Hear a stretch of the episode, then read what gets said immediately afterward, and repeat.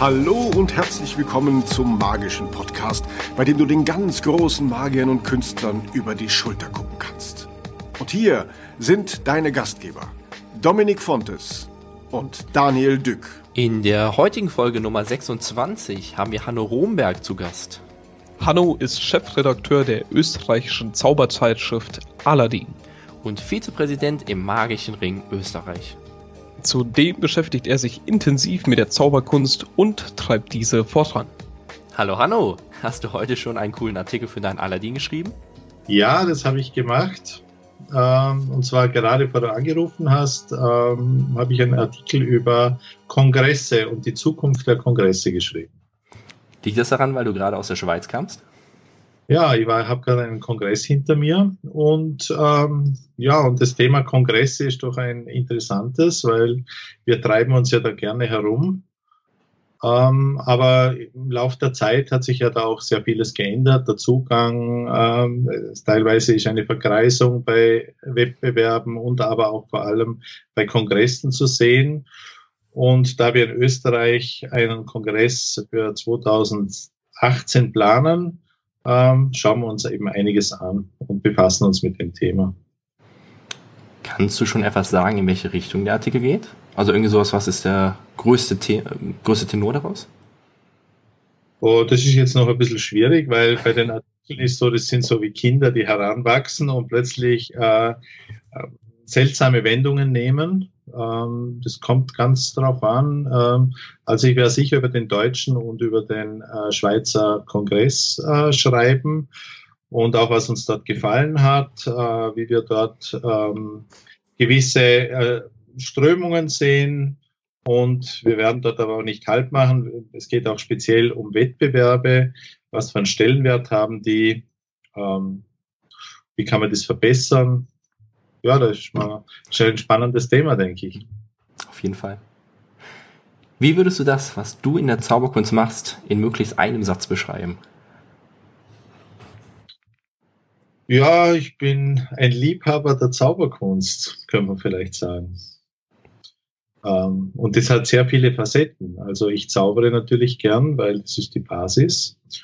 Ähm, ich beschäftige mich mit der Geschichte und seit ich die Zeitung äh, übernommen habe und mache, äh, versuche ich auch ähm, Themen äh, zu, zu bringen, Dinge zu thematisieren, die vielleicht im ersten Blick nichts mit Zaubern zu tun haben, aber doch äh, dazugehören. Wie bist du überhaupt zur Zauberkunst gekommen und warum zauberst du? Naja, zur Zauberkunst bin ich bekommen, äh, gekommen, weil ich ein Zauberbuch äh, bei einem bei einem Onkel gesehen habe und habe dann äh, hab das gelesen, äh, habe das spannend gefunden, hab, äh, war dann immer auf der Suche nach Zauberbüchern, äh, schon in recht frühen Alter und äh, eines Tages habe ich gedacht, naja, man muss zaubern, muss man auch tun. Das kann man nicht nur theoretisch ähm, betreiben. Und habe dann angefangen im Selbststudium. Bei uns gab es äh, keine Zauberclubs, beziehungsweise war der, Zukunft, äh, der Zugang sehr schwierig, weil die sehr elitär waren. Und ähm, ja, und ich habe mir das eigentlich ähm, selber bei, sehr viel beigebracht. Und die Wende war eigentlich, äh, als ich äh, die magische Welt, äh, eine bekannte Zeitschrift, äh, von damals noch von Veri geschickt bekommen habe und da hat sich plötzlich eine total neue Welt aufgetan, was eigentlich äh, Zauberkunst alles bedeuten kann. Kannst du uns da tief mit reinnehmen? Wie stellst du dir diese Welt vor oder was war das? Naja, das war zuerst war für mich Zauberei, ja, das waren halt Späße und ein bisschen die Leute zum Staunen bringen. Und als ich dann äh, eben die Zauberfachzeitschrift gesehen habe, da war plötzlich, da, da ist es um Psychologie gegangen, um äh, übersinnliche Dinge, Abgrenzungen. Äh, ich habe plötzlich gelesen, dass es Zauberclubs äh, gibt, dass es äh, Zauberhändler gibt. Man darf nicht vergessen, es gab damals äh, kein Internet. Ähm, und äh, das war eine komplett neue Welt, mit der ich überhaupt nicht gerechnet hatte. Wir haben es ja schon mehrmals jetzt angesprochen. Du bist Chefredakteur der österreichischen Zauberzeitschrift Aladdin. Wie ja. kam es dazu? Es kam dazu, dass ich, wie gesagt, ein, ein Leser, ger, ich gerne lese. Ich habe eine Bibliothek mit sicher, weiß nicht, ich habe es nicht gezählt, aber sicher zweieinhalb bis dreitausend Büchern. Ich habe sehr viele Zeitschriften abonniert. Und ähm, die österreichische Fachzeitschrift Aladdin, die es seit 1946 gibt, war kurz vor dem Aufgeben. Äh, es ging irgendwie nicht weiter, es war zu mühsam. Ähm, wir hatten, haben keine Leute mehr gefunden, die sich wirklich engagiert haben und wir waren kurz davor, die Zeitung aufzuhören. Und da haben wir gedacht, das ist eigentlich sehr schade. Da ich beruflich auch äh, mit Zeitschriften im weiteren Sinn zu tun habe, habe ich ein Konzept gemacht, habe es dem Magischen Ring Österreich vorgestellt und habe dann ähm, den Auftrag bekommen, ähm, das zu machen. Wobei Auftrag ist natürlich etwas ähm, suffisant gemeint, weil ich mache das ja total äh, entgeltlos. Das ist ein Hobby und ähm, ja, und seitdem mache ich es und macht irrsinnig viel Spaß. Wann war das? Das war, ähm, also ich mache es seit dem 1. Jänner 2015 und das Konzept habe ich begonnen Mitte 2014 äh, zu erstellen die Sachen haben ja sehr lange Vorlaufzeiten, mussten neue Druckerei finden, ein Konzept machen, Satzspiegel, äh, Autoren aufbauen. Wir hatten damals an die 20, 24 Seiten. Jetzt erscheinen wir oft mit 72, 78 Seiten. Also es hat sich sehr, sehr viel geändert, weil meine Vorstellung von einer Zeitung einfach oder Zeitschrift äh, sehr äh, geprägt schon waren äh, von anderen äh, Kunstrichtungen. Äh, also ich sehe Zauberzeitung jetzt nicht als Sammelsurium von Tricks oder ich finde die Vielfalt ist wahnsinnig wichtig, weil es gibt kaum eine Kunst, die so vielfältig ist wie die Zauberei. Das geht von Kinderzaubern, Close-up, Theorie, alles Mögliche und äh, man liest ja nie alles. Wenn man heute eine Zeitung ja, bekommt, liest man meist nur einen Teil. Jetzt, wenn die Zeitung sehr dünn ist, dann bleibt oft bei einer Zauberzeitung eigentlich nichts mehr übrig. Und mein Konzept war, sehr viel anzubieten, ein großes Spektrum, unterschiedliches Spektrum, unterschiedliche Meinungen und der Leser soll sich das raussuchen, was ihn interessiert. Wer ist dabei für den Vertrieb verantwortlich? Was das auch tu? Also es ist ein kompletter Zweimannbetrieb. Äh, da hilft mir meine Frau, ohne die könnte ich das nicht machen. Äh, man braucht auch jemand, der äh, diesen Wahnsinn mitmacht. Also ich mache prinzipiell alles. Ich stelle die Zeitung zusammen, ich äh, muss mir schauen, dass es lektoriert wird. Äh, ich klebe die Briefmarken auf, kuvertiere das Ganze, links auf die Post. Die deutschen Ausgaben fahre ich nach Deutschland rüber, um aufzugeben aus Kostengründen. Äh, also da gibt es nichts, was ich nicht mache und wo mich meine Frau unterstützt. Wie viele Abonnenten habt ihr? Äh, wir äh, haben jetzt eine Auflage von 1000 Stück, haben begonnen mit 250, äh, haben jetzt in drei Jahren also wirklich ähm, sehr erweitert und Abonnenten haben wir ungefähr 800 derzeit. Aber ich habe schon wieder vom letzten Wochenende 20 neue aus der Schweiz mitgebracht. Also man ist, man ist ständig auf der Jagd, weil man braucht eine gewisse kritische Größe, um mit der Zeitschrift erfolgreich zu sein.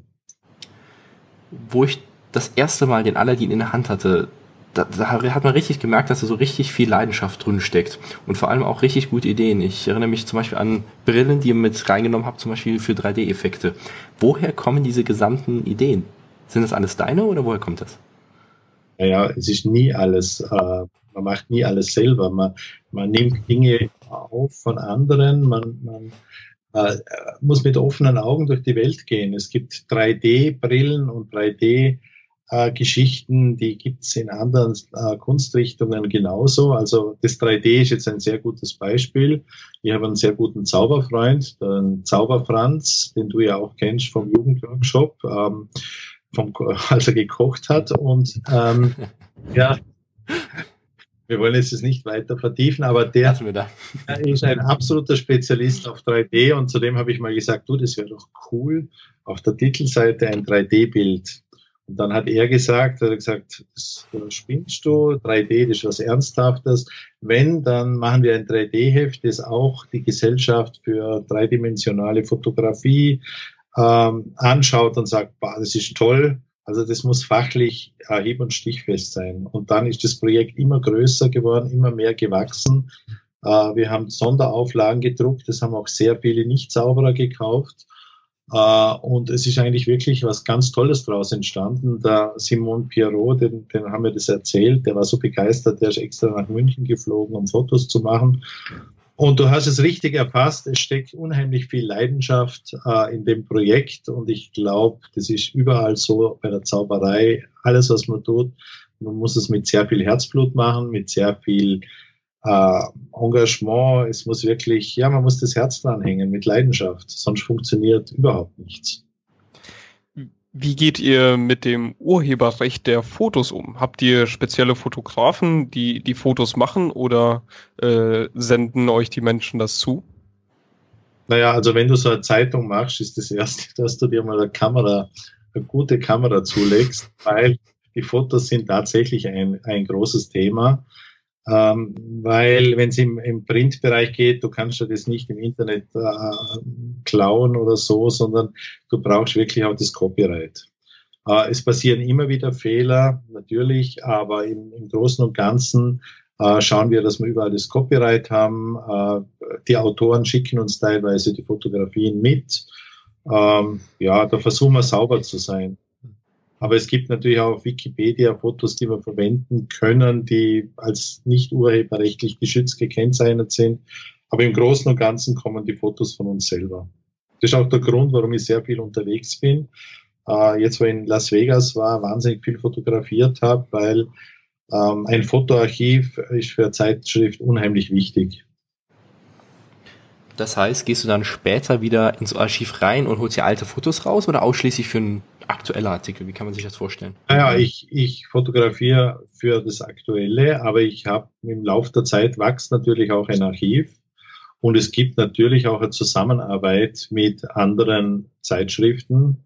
Äh, Vitus Witt zum Beispiel hat ein sehr großes Fotoarchiv. Ähm, wenn mir was fehlt, dann frage ich ihn und vielleicht kriege ich es, vielleicht nicht. Magie ist ähnlich. Also ähm, da hilft man einander ähm, schon, auch wenn man sonst Konkurrenten ist, aber jeder weiß, äh, dass das einfach schwierig ist. Nicht? Aber Copyright, glaube ich, muss man gerade in der Zauberei, wo es doch teilweise sehr mit Füßen getreten wird. Das ist auch ein großes Thema für uns in der Zeitung. Wir wollen da wirklich klar Stellung nehmen. Äh, wir wollen nicht äh, Artikel und Kunststücke drinnen beschrieben, die irgendwo abgekupfert sind. Ähm, die Leute haben oft überhaupt keine Vorstellungen. Die schicken einem irgendeine äh, Routine, die sie irgendwo gesehen haben und schreiben ihren Namen drunter und schicken einem. Dann liest man das und sagt, ja, aber das kommt aber nicht von dir. Ja, aber ich führe schon so lange vor. Ja. Das ist sehr, sehr schwierig. Noch eine Frage zum Archiv. Äh, ich gehe mal davon aus, dass du die alle digital hast, die ganzen Fotos. Hast ja. du dabei irgendeine spezielle Struktur, dass du weißt, okay, die habe ich, die Fotos habe ich schon verwendet und die könnten vielleicht das nächste Mal drankommen? Äh, ich mache ja erst die, das dritte Jahr, den Aladdin. Ich habe es noch relativ gut im Kopf. ähm, ich habe eine, ja, ich habe es einfach, zuerst habe ich es einfach beim Mac in iPhoto äh, oder Apache irgendein Programm drinnen gehabt, habe es getaggt Inzwischen geht dazu über, ein ganz einfaches Ordnersystem zu machen, das ich auch in andere Programme importieren kann. Aber ich bin jetzt eher so der spontan Kreative und also wenn es um Ordnungssysteme geht, bin ich vielleicht der falsche Ansprechpartner. Dann würde ich bessere kennen. Also da herrscht schon manchmal das Chaos, dass ich stundenlang Sachen suche äh, und die Autoren verrückt macht, dass sie mir zum dritten Mal noch einmal die Sachen schicken. Dann lass lieber ganz schnell zu einem anderen Thema kommen. Und zwar, wie schaffst du es, so viele Zauberkünstler zu erreichen? Weil irgendwie interessiert sich ja jeder für einen anderen Schwerpunkt. Naja, ich habe ja auch einen Zauberblog. Ähm, meine ursprüngliche Idee, bevor ich den Aladdin begonnen habe, war ein Online-Magazin zu machen, ähnlich wie das Vanish-Magazin. äh, das komplett gratis ist, äh, das sich von Werbung finanziert. Ähm, und erst als das mit dem Aladdin äh, spruchreif wurde, bin ich da reingesprungen, weil mir ist eine gedruckte Zeitschrift natürlich viel lieber. Aber ich habe in meinem Blog, ähm, ich habe zwei Blogs, der eine www.staunen.at und der andere aladdin.blog. Ähm, habe ich teilweise am Tag bis zu 4000 Zugriffe, je nach Thema. Äh, und das ist enorm hoch. Also ich habe oft äh, Anrufe von Künstlern aus den USA, äh, über die ich geschrieben habe und die auf den Blog kommen, weil wenn sie sich selber googeln, das tun ja Zauberer bekanntlich gern, äh, dann Seite äh, den, meinen Blog sehen. Und da habe ich schon sehr skurrile Anrufe bekommen, dass sich die Leute beschweren, dass da steht. Oder also ich finde, online ist natürlich ein, ein Thema, da kann man als gedruckte Zeitung auch nicht vorbeigehen. Drum äh, betreibe ich das nebenher. Jetzt zum Beispiel beim Schweizer Kongress, auf dem ich war, habe ich täglich berichtet, weil die Berichterstattung im nächsten Aladdin, der in eineinhalb Monaten erscheint, interessiert es kaum noch jemand, was dort im Detail war. Da kann ich einen Hintergrundbericht drüber bringen, aber was da in der Gala war, das interessiert da wirklich äh, niemand mehr. Und da versuchen wir das eben in den Blog dann äh, zu bringen und wirklich tagesaktuell äh, zu bringen. Also nach der Abendgala, äh, wenn man in, um drei, vier ins Hotel kommt, dann sitzt sie noch hin und schreibt es, äh, weil sonst äh, geht es verloren. Also und es interessiert am nächsten Tag online ist so ganz ein schnelles Medium. Und ich habe ja auch alles ähm, verknüpft mit Facebook, Twitter und so weiter, so wie ihr das ja auch macht. Ähm, und da erwarten die Leute, gewöhnen sich dran. Ich kriege dann Mails, die sagen, du, äh, von der Gala hast du aber noch nicht berichtet, obwohl die erst drei Stunden her ist.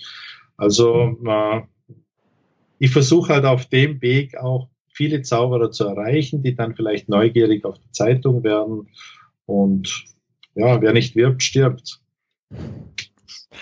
Wow. Wie, wie viel Zeit nimmt diese Artikel ähm, in Anspruch? Ich weiß es nicht. Ich kann es da ganz ehrlich nicht sagen. Ich habe einen, einen sehr strengen Job, äh, Fulltime-Job, bei dem ich sehr viel unterwegs bin. Ähm, äh, aber daneben hat neben der Zauberei nicht mehr viel Platz, muss ich ehrlich sagen. Also es ist schon sehr fokussiert. Ich habe das Glück, dass meine Frau hat mich schon als Zauberspinner kennengelernt. Die hat das, für die war das normal. Wir haben, ja, wir haben uns quasi am Kongress kennengelernt oder ich habe sie gleich einmal mitgenommen und sie kennt auch sehr viele Leute. Also ich habe da auch großes Verständnis. Oder wenn wir jetzt drei Wochen in den USA waren, da hat sie äh, natürlich Verständnis, dass ich zehn Shows anschaue und vier Zauber suche und ähm, dort das Warehouse besuche und die Sammlung anschaue. Ähm, ja, da, also es ist nicht so, wie es oft erlebt bei Zauberkollegen, äh, wo die Ehefrau die Zauberei hasst, sondern äh, ich habe da volle Unterstützung. Das ist doch schön. Sonst, geht, sonst wird es nicht mhm. gehen. Aber ich beschäftige mich jeden Tag mit der Zeitung. Also es gibt keinen Tag, weil schau, jetzt komme ich aus der Schweiz zurück, jetzt habe ich ungefähr 20 äh, Pakete zu machen, äh, Zeitungen zu verschicken, die das bestellt haben. Ähm, dann habe ich heute wieder drei Anfragen gekriegt für Abo, dann wollen Leute Informationen haben. Und da habe ich noch gar keinen Artikel geschrieben. Dann muss ich die Autoren kontaktieren, sagen, das, die nächste Themen, wann die kommen. Der Ulrich Rausch hat mir gerade vor fünf Minuten äh, ein Bilder geschickt für, für den nächsten Artikel, äh, an dem er arbeitet. Und ähm, so läuft es dahin. Also ich bin jetzt nicht der große Fernseher oder so. Also wenn man sich überlegt, weil manche Leute sagen, ja, wie, wie schaffst du das? Ich sage ja, ich, ich, ich sitze halt nicht vor dem Fernseher, sondern ich mache andere Dinge. Ich bin ja nicht so wahnsinnig sportlich. Also da, ja, ja, wenn das Herz dafür brennt, das wisst ihr ja auch für, euer, für euren Podcast, der übrigens wirklich äh, spitzenmäßig ist, den ich wirklich regelmäßig höre, weil immer interessante Leute da sind. Aber ihr wisst ja, der, der produziert sie nicht von selber. Mhm. Oder? Das ist wahnsinnig viel Arbeit. Mehr als man zunächst denkt, vielleicht. ja, ich habe zuerst habe ich auch gedacht, okay, ja. ein Trottel, dass ich Zeitung mache, Mhm. sitzen auf einem Mikro, interviewen die Leute und machen einen super Content. Und äh, ich habe schon Probleme, wenn ich mit dem Diktaphon äh, versuche, Artikel, ähm, Artikel äh, zu, zu, zu generieren. Also das ist wahnsinnig schwer. Nicht? Ihr habt ja eine tolle Sendung auch über die Stimme gehabt mit dem Stimmtrainer, der, glaube ich, auch in eurem Intro spricht, wenn ich mich, Ganz oder? genau so Genau. ist es, ja. Und äh, ja, das ist, man muss alles lernen. Nicht? Das ist äh, für viele, viele, auch in der Zauberei, viele denken, das ist alles so einfach. Man packt, geht auf die Händlermesse, packt den Trick aus und aber was wirklich dahinter steht, auch den Respekt vor, vor der Arbeit, äh, vor Künstlern, die Dinge entwickelt haben, ähm, das äh, fehlt vielen, weil sie sich gar nie so richtig damit beschäftigen. Mhm. Das, das finde ich sehr schade, gerade in der Zauberkunst. Da ist der Zugang zur Zauberei wahnsinnig einfach auf den ersten Blick. Und man denkt, na ja, es geht um Geheimnisse. Ähm, wenn ich das Geheimnis kann, ja, das kenne ich auch. Ja, die Ehrlichbrater machen das Kunststück hier auch, ja. Und dann denkt man schon, man ist ein kleiner Brother, der kleine Zwillingsbrother vom, vom, vom Chris. Also so einfach ist es halt einfach nicht. Das, das wisst ihr auch, ja, ihr betreibt es ja auch ernsthaft. Aber äh, das ist mir schon auch ein großes Anliegen in der Zeitung, äh, der Zauberkunst den Stellenwert zu geben, den sie auch wirklich verdient. Und sie wegzulösen von äh, billigen Tricks, von Leuten, die sich ähm, das einfach äh, verwenden, um sich zu profilieren, aber sich einfach nicht engagieren wollen und auch nicht die Arbeit reinstecken wollen, die's, äh, die notwendig ist, um erfolgreich zu sein. Ich war zum Beispiel gestern beim Peter Marvey fünf Stunden in seinem Magic House und hat und er hat mir sein, sein, seine Bühne, sein Flying-System und äh, weil wir Copyright-Geschichten gesprochen haben. Und der Mensch äh, in diesen fünf Stunden war mir klar, warum der Erfolg hat. Weil der ist ein Besessener. Der ist besessen. Der, der denkt 24 Stunden am Tag darüber nach, wie er die Illusionen noch besser machen kann. Also, und das, das finde ich großartig. Ihr lebt es dann wirklich. Ja, der lebt es. Das, das ist nicht, von nichts kommt nichts. Das ist, die, der Gedanke, die Inspiration ist das Wenigste, aber, aber nachher kommt ganz viel Schweiß, das auch wirklich so umzusetzen. Man muss dranbleiben, es alles machen mit Leidenschaft. So ist es. Und das ist bei allem so. Das ist ja nicht nur bei der Zauberei. Ähm, das ist beim Beruf, bei der Ausbildung, äh, bei allem so. und, ich, und da sind wir ja auch privilegiert, äh, dass man auch sowas hat. Das hat jeder Mensch hat die Möglichkeit. Er hätte sie vielleicht nicht. Aber, aber nicht jeder hat, hat die Möglichkeit, dass er mit sowas in Berührung kommt. Das ihn so fasziniert, dass er sich damit ähm, auf längere Zeit so beschäftigt und äh, sich auch so verwirklicht. Weil der Zauberei ist was sehr Spezielles. Ich habe so viele, so viele unglaublich interessante Menschen persönlich kennengelernt auf der ganzen Welt. Ähm, das ist cool. Man lernt wahnsinnig viel auch fürs Leben. Ja, natürlich. Schau, äh, ich habe einen Management-Job, ich muss sehr viele Vorträge halten, sehr viel vor Leuten sprechen.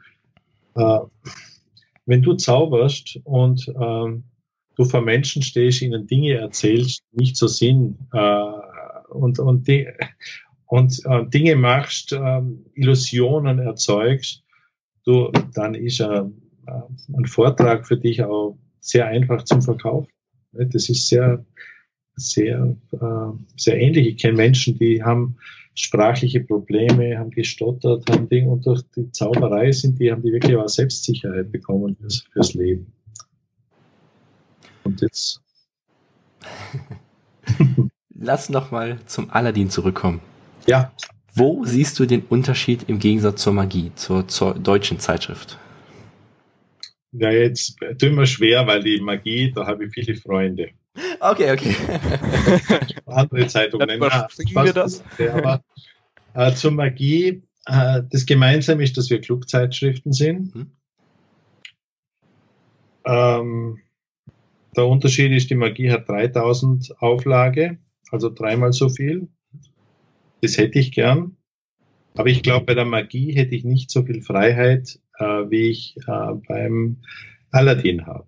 Weil als ich die Zeitung übernommen habe, war meine Bedingung, dass ich die Zeitung niemand vorher zeigen muss, auch dem MAA-Vorstand nicht. Damals war ich noch nicht da drinnen, sondern dass ich die mache. Und wenn sie nicht mehr zufrieden sind, dass ich auch kritisch schreiben kann. Und in dem Moment, wo sie nicht mehr zufrieden sind, dann können sie mich absetzen. Aber es gibt keine Zensur. Und wenn ich kritisch über den MAA und die Arbeit dort schreibe, äh, dann wird es genauso erscheinen und ich mache das auch. Ähm, das war meine Voraussetzung, weil ich gesagt habe, ich stecke da so viel Zeit und Arbeit rein. Ähm, ich akzeptiere keine Zensur. Und ich weiß, dass bei der Magie, ähm, ich weiß nicht zensuriert, aber zumindest muss man zeigen, was man geschrieben hat. Darum könnte das, könnte das einfach nicht machen.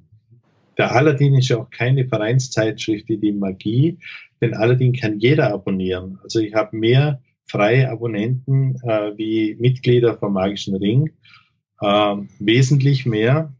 Und ich, ich würde sagen, wir sind eine unabhängige Zeitschrift, vielleicht unabhängiger wie manche andere Zeitschriften, die sich mit Werbung finanzieren müssen. Ich brauche im Prinzip keine Werbung, ich muss keinem Händler irgendeinen Gefallen tun. Äh, ich muss, na, ich bin niemand Rechenschaft schuldig. Ich habe auch nicht mein, ich verdiene auch mein privates Geld nicht damit. Äh, ich muss keine Zugeständnisse machen. Und das ist das, glaube ich, der große Unterschied jetzt zur Magie. Wobei die Magie eine super Zeitschrift ist. Ich habe sie abonniert natürlich oder ich bin Mitglied im Magischen Zirkel von Deutschland, um sie zu bekommen. Und ich kenne die Redakteure, wir arbeiten gut zusammen. Äh, sind, sind, und jetzt die neue Redaktion, äh, sind alles nette Leute, man hilft einander. Also Wunderbar. mit der Magie komme ich super, komme ich super aus. Und der Name Aladdin, weil ich meine, ich kenne Disneys Aladdin, ja. ähm, hattet ihr bei der Namenswahl Schwierigkeiten, diesen Namen zu bekommen oder ist der offen? Oh, oder wie kam der überhaupt dazu? Das weiß ich nicht, weil da die Zeitungsschrift ist 1946 zum ersten Mal erschienen und man schreibt es nur mit einem D und ich glaube Aladdin schreiben die mit Disney mit zwei D Vielleicht war das der Grund. Äh, aber über den Namen habe ich mir eigentlich nie Gedanken gemacht. Der war einfach da. Und eben schon sehr lang. 46 ist das ursprünglich mal gegründet worden als Mitteilungsheft eines magischen äh, Clubs in Wien und ist dann, hat sich dann zur Zeitschrift entwickelt nach dem Krieg. Warum sollte jetzt jeder Hörer hier im Podcast gleich sofort ins Internet gehen und den Aladdin abonnieren? Was würdest du so jemandem sagen? Ja, der müsste zu mir an, an mal, das soll mir mal anrufen, mir ein Mail schicken. äh, kann ich eine Probenummer, weil ich bin ein Freund davon, dass äh, man niemand überreden kann, etwas zu tun und dann vielleicht den Kauf bereut. Also ich schicke sehr oft Probehefte weg. Ich habe zum Beispiel Eltern, die wollen ihren Kindern den Aladdin schenken. Und das habe ich noch nie denen ein Abo verkauft, habe ihnen immer vorher geschickt, habe gesagt, schaut euch das an. Wir haben Themen, wir haben ja das Flüchtlingsthema, wir haben Syrien in der Zauberkunst, wir haben Tier, Tierzauberei, also das sind auch Kriti oder das Dritte Reich, wie, wie sind äh, im Dritten Reich die Clubkollegen mit jüdischen äh, Mitzauberern umgegangen. Äh, das ist nicht unbedingt eine Kinderzeitschrift. Und ich denke mal, wenn jemand den Aladdin kennenlernen will, dann soll er mir eine E-Mail schreiben, dann schicke ich ihm eine Nummer und dann kann er einfach mal ein Bild machen oder kommt an Stand, ähm, wenn ich mal irgendwo auf dem Kongress bin. Das ist mir lieber, als ihm jetzt große Dinge zu erzählen. Ähm, ich glaube einfach, der Aladdin zeichnet sich dadurch aus, dass es eine Zeitschrift ist, die über den Tellerrand schaut, die sich mit Dingen beschäftigt, mit denen sich ähm, Menschen auch beschäftigen sollen, äh, die, die, die zaubern. Ähm, das hört nicht bei der Daumenspitze auf, sondern es gibt ganz viele Themen, ähm, die auch zeitkritische, wenn ich jetzt an die, den ähm, Populismus gewisser Parteien denke, äh, das wird man im Aladdin finden. Ich habe sehr viele äh, Frauen von Zauberern, die, ähm, die den Aladdin zum Beispiel lesen weil eben auch Themen drinnen sind, ähm, die, die sie interessieren. Was mich natürlich freut, muss ich auch sagen, sind Menschen, die ja, wenn der Siegfried aus Las Vegas äh, äh, den Aladdin hat oder wenn, wenn äh, dem Jan Ruben äh, ich den ins Gefängnis schicke oder es sind, ja, das klingt jetzt blöd, aber es sind oder, oder der Peter Marvey oder ähm, der Norbert Ferré, ähm, den, der das 3D-Heft angeschaut hat oder der Stan Allen, der mir äh, ein langes Mail geschickt hat, wo er den, das 3D-Heft gesehen hat. Also wenn Leute die äh, professionell Zauberkunst betreiben und die sich intensiv damit befassen. Äh, das freut mich natürlich, wenn die den abonniert haben. Das ist natürlich eine persönliche Eitelkeit. Ich meine, wahrscheinlich auch, wenn ihr Hörer habt, die, ähm, die in der Zauberkunst ähm, Dinge bewegen. Auf jeden Fall. Wenn wir jetzt mal persönlich werden, zu dir, Hanno Romberg. Hast ja. du irgendein Zitat, irgendein Leitspruch, was dich in deinem privaten Leben oder auch in der Zauberkunst begleitet? Naja, es ist kein, vielleicht kein Spruch, der, der sich da irgendwie, also so ein Leitthema, aber äh, meine Grundphilosophie ist, das sind eigentlich zwei. Das eine ist Dinge, die man macht, mit Leidenschaft zu tun. Ähm, und das zweite ist, dass man andere so behandelt, wie man selber gern behandelt werden möchte. Das finde ich sind zwei äh, Prinzipien, die klingen total simpel, besonders die zweite, aber die ist nicht selbstverständlich. Und da brauche ich sehr wenig äh, Psychologie-Bücher äh, zu lesen. Wenn ich mich nach dem halte, dann ähm, geht es mir auch besser.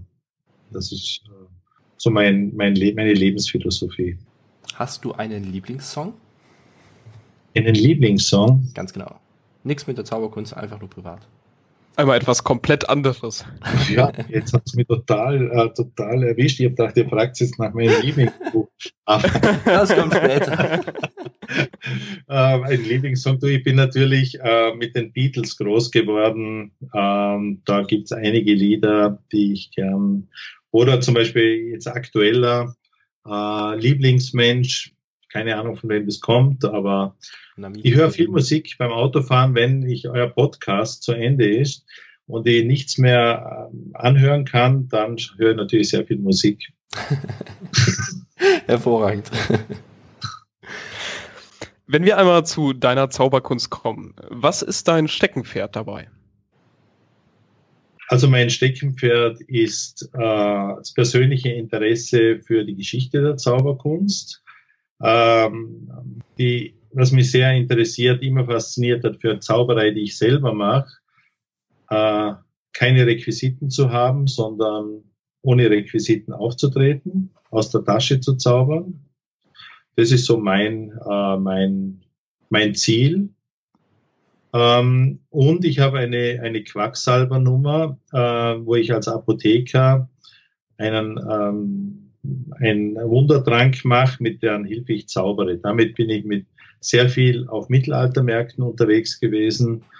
Ähm, ich habe einen Freund, der hat eine Agentur und der, da waren wir auf unzähligen in ganz Deutschland überall ähm, unterwegs. Damit, äh, da habe ich sehr viel Energie äh, rein investiert, weil es mit meinem Beruf, ich arbeite in der pharmazeutischen Industrie, auch zu tun hat. Und es gibt sehr viele Parallelen zwischen Quacksalberei früher und ähm, was den Leuten heute alles verkauft wird.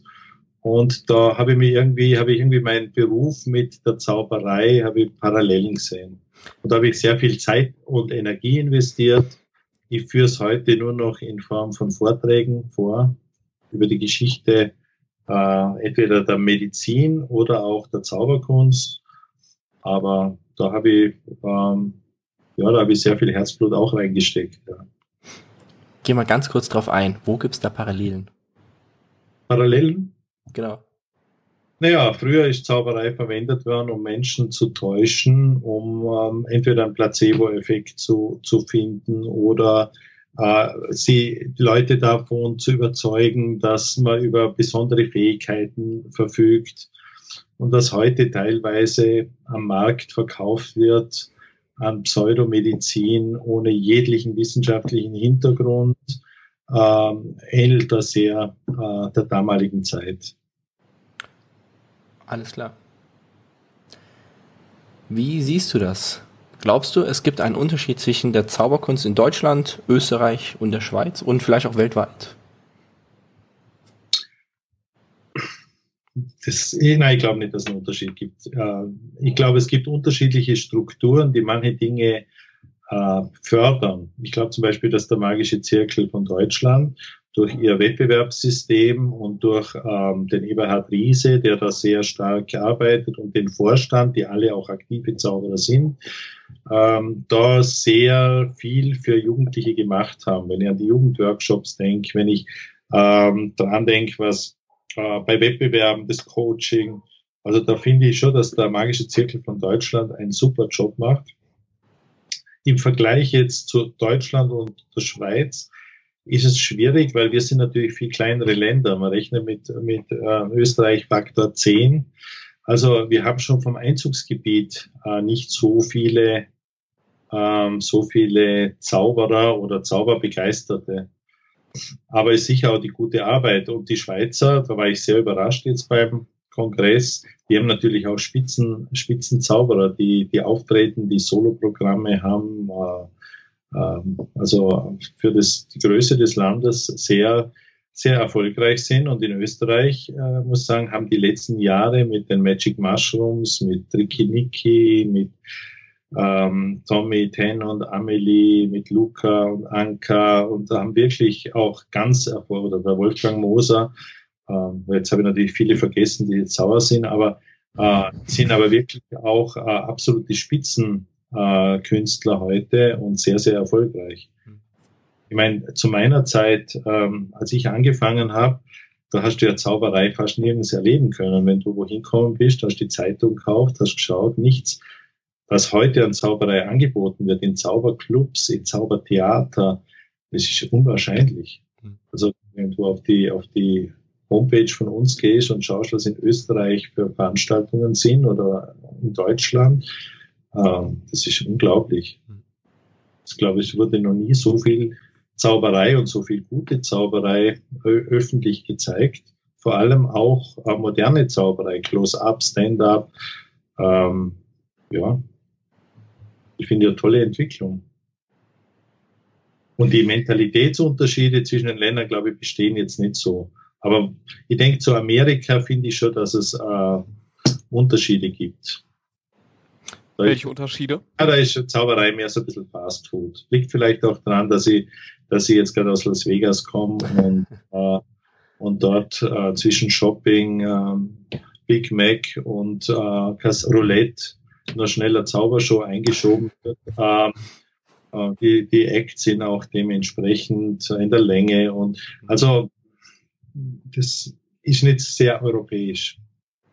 Toll finde ich Zauberkunst äh, in Italien, Frankreich und Spanien. Das finde ich ganz interessante Länder, die teilweise ein bisschen unter unserem Radar laufen, weil wir die Sprache eben nicht so sprechen können. Das ist wie ein geschützter Bereich dort. Ähm, wir, da gibt's Künstler, von denen wir haben wir noch nie gehört. Ähm, die können auch, manche Länder, da können viele schlecht Englisch, äh, wir sind sehr äh, England, Amerika orientiert, aber dort gibt's fantastische, äh, fantastische Künstler und ich kann nur jedem raten, einmal auf einen italienischen, spanischen oder französischen Kongress zu gehen äh, und einmal schauen, wie es dort abgeht. Das sind ganz, ganz tolle Zauberländer. Mit äh, einem Hinblick auf die Titel Weltmeister, Deutscher Meister. Ähm, wie ist es deiner Meinung nach beim Anbieten der Zauberkunst für einen potenziellen Kunden? Also wie wichtig sind diese Titel beim Verkaufen? Ja, schau, wenn du mich jetzt als Zauberexperten sozusagen fragst, äh, bin ich absolut gegen diese Titel und diese, ich finde es wirklich lächerlich. Ich führe ja auch einen Kampf gegen den Merlin äh, Award ähm, und gegen solche Preise, die überhaupt keine Bedeutung mehr haben, sondern reine Marketingpreise sind. Aber ähm, für den zahlenden Kunden geben solche Titel eine gewisse Sicherheit.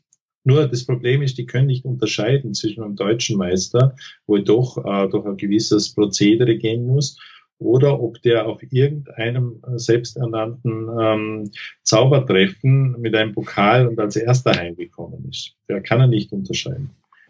Und äh, ich glaube schon, dass äh, die Titel für absolute Laien ähm, nicht uninteressant sind, weil sie geben halt Sicherheit. Wenn es der deutsche Meister ist, dann, äh, dann muss der was haben, was andere vielleicht nicht haben. Natürlich ist der Schaden dann auch groß, wenn der denkt, aha, das war der deutsche Meister, na bitte. ähm, also das, das spare ich mir das nächste Mal. Aber ich bin überhaupt gegen diese Titel gegen diese, die, die Titelgeschichten. Also mir gefällt zum Beispiel, wie es Magic Castle das macht, dass man ähnlich wie bei Oscar-Verleihung, man nominiert Künstler und wählt daraus vielleicht einen, aber dieses Klassifizieren, dieses ständige Messen, äh, das finde ich furchtbar für die Zauberei. Jeder denkt immer, wenn, wo ich aus Las Vegas zurückkomme, ich habe mit Zauberfreunde angerufen. Ja, wer war jetzt besser? War das der Chris Angel? War das der Copperfield? War das Penn Teller? Warum muss jemand besser sein? Die sind so unterschiedlich. Man kann diese Shows nicht miteinander vergleichen. Warum muss ein Zauberer immer, wo Tommy Ten und Amelie in Deutschland waren, ja, waren die besser? Waren die besser als, als die Ehrlich Brothers? Das finde ich irgendwie eine beschissene Frage, aber wir, wir, wir haben offensichtlich in uns diesen, diesen Drang, ähm, ständig zu messen, zu klassifizieren. Und das gibt's aber hauptsächlich bei den Zauberern. Ich habe das noch im Theater habe ich das noch nicht gesehen, dass da, dass das gemacht wird oder in der Malerei oder oder so. Da sind wir halt, wir sind halt vielleicht doch keine Kunst, sondern ein Handwerk und nur wenige schaffen den Sprung zum Künstler. Es würde ja auch nicht an, an jemand, der im Chor singt, sagen, ich bin ein Gesangeskünstler. Aber die Zauberkünstler sind alle Künstler. Ob sie, ob sie, ob sie das als Hobby machen, am Biertisch machen, ob die das nette Kinderzauberer sehen oder beim Geburtstag machen oder ob die äh, eine Halle füllen. Jeder ist Künstler. Darum, ich, ich nehme es gar nicht mehr gerne in, in, den Mund. Das war Künstler für alle. Hm. Künstler ist was Besonderes. Wie würdest du denn einen Künstler klassifizieren? Ein Künstler ist für mich jemand, der durch Zauberkunst Emotionen äh, wecken kann. Und zwar die Emotion des Staunens ist für mich was ganz Wesentliches. Das ist der Grund, warum ich zur Zauberei gekommen bin. Wenn, wenn du das Gefühl hast, man zieht dir den Boden unter den Füßen weg, dir die Kinnlade runter, du, du bist einfach erstaunt und es berührt dich. Also es ist jetzt nicht nur ähm, kurze Täuschung, sondern es ist eingepackt in eine Geschichte, wo du einfach wenn du den Armando Lucero mit den, seinen Münzen äh, siehst und du sitzt einen Meter daneben und, oder geh zu Christ und Münch, die Close-Up-Zauberei wunderbar inszenieren, oder ein, ein Markus, Markus Zink, der mit seinem Schrottprogramm wieder ganz anders ist, aber das sind in meinen Augen Künstler. Und da gibt's schon ein paar, oder den Norbert Ferré aus Frankreich, den habe ich jetzt gerade gesehen. Ich meine, ähm, den könnte man immer wieder sehen und ich, ich bin ergriffen, wenn ich das anschaue. Muss ich ganz ehrlich sagen, ich bin, das Tragische an uns Zauberkünstlern ist doch, dass das, der Grund, warum wir zum Zaubern kommen, ist dieses Staunen wollen, äh, immer mehr verloren geht mit unserem Wissen. Du, du fangst es eigentlich an, weil du das Staunen liebst. Also bei mir war das so. Und wenn du so wie ich äh, über 40 Jahre in der Zauberbranche bist, dann weißt du halt schon sehr viel, nicht? Was irgendwie sehr hinderlich ist beim Staunen, weil du versuchst äh, natürlich immer, du siehst dann immer das Muster, wie passiert es. Also ich versuche immer, wenn ich in einer Zaubershow gehe, wie ein kleines Kind zu sitzen. Ich hasse es in der Pause mit Kollegen, äh, mich zu treffen und mich auszutauschen, ob jetzt das äh, Ding und wie die Illusion und wie die das, das, das finde ich furchtbar. Ich möchte es einfach genießen. Und ich glaube, da müssen wir auch, da muss man auch hinkommen. Das ist kein technischer Leistungswettbewerb, wo, äh, den man beurteilt als Kollege, sondern man muss versuchen, in die Rolle äh, des Laien zu schlüpfen. Deshalb zum Beispiel habe ich jetzt angefangen, im Aladdin Besprechungen von, äh, von Shows von Laien machen zu lassen. Weil was soll ich, wenn ich die Ehrlich Brothers sehe, was soll ich jetzt da als Fachmann ähm, rum, rumfriemeln, ob die Aufnahme und das und jenes, das ist doch nicht das Wesentliche des Erfolgs. Aber wie sieht das, wie, wie er begreift das ein Laie? Und äh, das wäre jetzt immer mehr, mehr versuchen, aber das finde ich spannend. Aber da bin ich natürlich, wäre ja auch, äh, da gibt es Leute, die sind ganz anderer Meinung, die sagen, ja, Zauberzeitung, hallo, da muss ich jetzt aber, muss ich jetzt aber Klartext reden. äh, ich, schau, im Aladdin zum Beispiel besprich ich keine schlechte Show. Außer den Dynamo oder solche Leute, die präpotent mit, mit, mit TV-Tricks und Stooges arbeiten und dann auf Live-Tournee gehen und dort versagen. Äh, das, äh, darüber berichte. Aber wenn heute ein, ein Nikolaus Friedrichs oder so mit seiner Show unterwegs ist und, und äh, das würde ich nie schlecht besprechen, weil das ist eine tolle Show. Da kann ich mit manchen Sachen anderer Meinung sein, aber da herumzufriemeln an seiner Show finde ich unerträglich. Das äh, finde ich, das finde ich auch absolut unpassend. Wenn ich jemand, wenn ich jemand sehe und mir gefällt das gar nicht, dann berichte ich nicht drüber. So einfach ist das. Und ich mache einen Unterschied, ob das äh, das Zirkeltreffen ist, ähm, der Jubiläumsshow, oder ob das die Ehrlich Brothers sind, die ähm, 90 Euro oder 100 Euro für die Karte verlangen. Das ist auch ein Unterschied. Ähm, aber dieses Ausleben äh, von Kritiken, ähm, das finde ich etwas, ähm, teilweise, was, was, was ich nicht mache und was ihm allerdings sicher nicht geben wird. Lieber Hanno, vielen, vielen Dank, dass du heute bei uns unser Gast warst. Leider müssen wir allerdings jetzt schon zum Schlusssport kommen. Wir bitten dich allerdings noch drei Fragen ganz kurz und knapp einmal zu beantworten. Ja. Gibt es einen Ratschlag, den du jedem mitgeben kannst, der sich mit der Zauberkunst beschäftigt? Ja, ähm, lest Bücher, denn in Büchern steht so viel drinnen, was ihr euch ähm, teuer mit irgendwelchen TVDs kaufen könnt über Dinge, die seit 100 Jahren schon beschrieben worden sind. Äh, in Büchern steckt so viel Wissen drinnen. Ähm, macht euch die Mühe und ähm, der wichtigste Ratschlag natürlich, lernt Englisch, äh, weil äh, die Zauberwelt ist international und ähm, wenn man nicht Englisch kann, bleibt einem ganz, ganz viel, auch Literatur verschlossen. Also wäre mein, wäre mein Ratschlag. Dann direkt da auch rein, kannst du ein spezielles Buch oder vielleicht auch so ein Kunststück oder eine Webseite besonders empfehlen? Ja, natürlich. www.staunen.at. Das ist mein Blog. Kommt auch in die Linkkasten rein? Ähm, oder aladdin.blog. Ähm, aber natürlich, es gibt andere, andere Dinge auch. Bei den Büchern tue ich mir echt schwer. Das ist äh, das Buch, das ich äh, gerade am Lesen bin. Bei deutschsprachigen Büchern finde ich die Burners-Reihe von Dikova einfach super, weil er das Talent hat, ähm, Inhalte und Bücher und Tricks auszuwählen, ihnen die, sie super zu beschreiben und ihnen einen gewissen Touch zu geben. Äh, ich finde das Hirling-Buch zum Beispiel von Thomas Hirling, ich glaube, das ist vergriffen, äh, toll. Der, der Knutzen ist ein super Schriftsteller. Also da gibt's ganz viel. Im Moment lese ich In Order to Amaze von Pete Hartling, der mich sehr getäuscht hat, äh, weil ich habe mir eigentlich mit gelegten Kartenspielen nie so richtig beschäftigen wollen. Aber als ich ihn jetzt beim Seminar gesehen habe, da, da war ich wirklich, da sind sehr viele Sachen drin, wo ich kein gelegtes Kartenspiel brauche. Ähm, ja, und ich bin ständig am Lesen, habe immer irgendwas in Arbeit. Hast du auch noch ein englisches Buch zur Auswahl? Ja, auch mein neuestes, Handsome Jack von John Lovick. Äh, ist ein ganz äh, toll geschriebenes Buch und der John Lovick hat übrigens auch äh, über die Daumenspitze ein eigenes Buch geschrieben.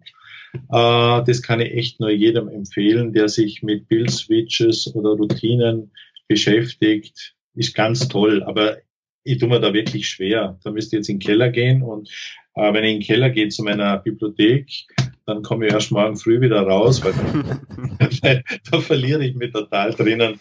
Also sind halt aktuelle Sachen, äh, die ich gerade am Lesen bin. Und gibt es noch etwas, was du dem Hörer zum Schluss mitgeben möchtest? Ja, abonniert den Aladdin. Na, Spaß beiseite. Äh, habt den Respekt den Zauberkünstlern gegenüber, die wirklich die Zauberkunst äh, groß machen und, und äh, ja, und hört den Podcast von euch. Das ist wirklich äh, ganz, ganz äh, interessante Sachen, wahnsinnig gut verpackt in einer Stunde äh, und die bereichert wirklich. Äh, das ist wirklich spitze ähm, und danke, dass ich dabei sein durfte. Ähm, und ich hoffe, wir sehen uns. Ich meine, wenn der Podcast gesendet wird, dann werden wir uns schon gesehen haben in, in Saarbrücken. Aber schaut's bei mir vorbei. Werden wir auf jeden Fall Danke, machen. Hanno. Vielen, vielen Dank, dass du mit dabei warst. Hat uns sehr viel Spaß gemacht. Ja. Bis dann. Ciao.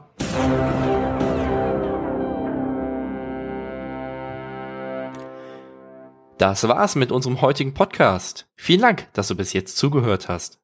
Unser Zitat der Folge kommt von Georg Philipp Friedrich Leopold Freiherr von Hardenberg. Er sagte einmal, Gemeinschaftlicher Wahnsinn hört auf, Wahnsinn zu sein und wird Magie. Wahnsinn nach Regeln und mit vollem Bewusstsein. Wenn es dir gefallen hat, freuen wir uns über deine Empfehlung an deine Freunde und über eine 5-Sterne-Bewertung bei iTunes. Denn das Beste, was du für uns tun kannst, ist eine Empfehlung an andere. Und je mehr positive Bewertungen wir auf iTunes haben, desto mehr werden diesen Podcast finden und umso mehr werden an den Infos, die wir für euch zusammenstellen, teilhaben können. wenn du Vorschläge für weitere Interviewpartner hast oder Anregungen im Allgemeinen, freuen wir uns auch über deine persönliche Nachricht auf Facebook, per Mail oder beim Besuch auf unserer Webseite. Du findest uns unter facebook.com Magischer Podcast. und unter Magischer Podcast. .de.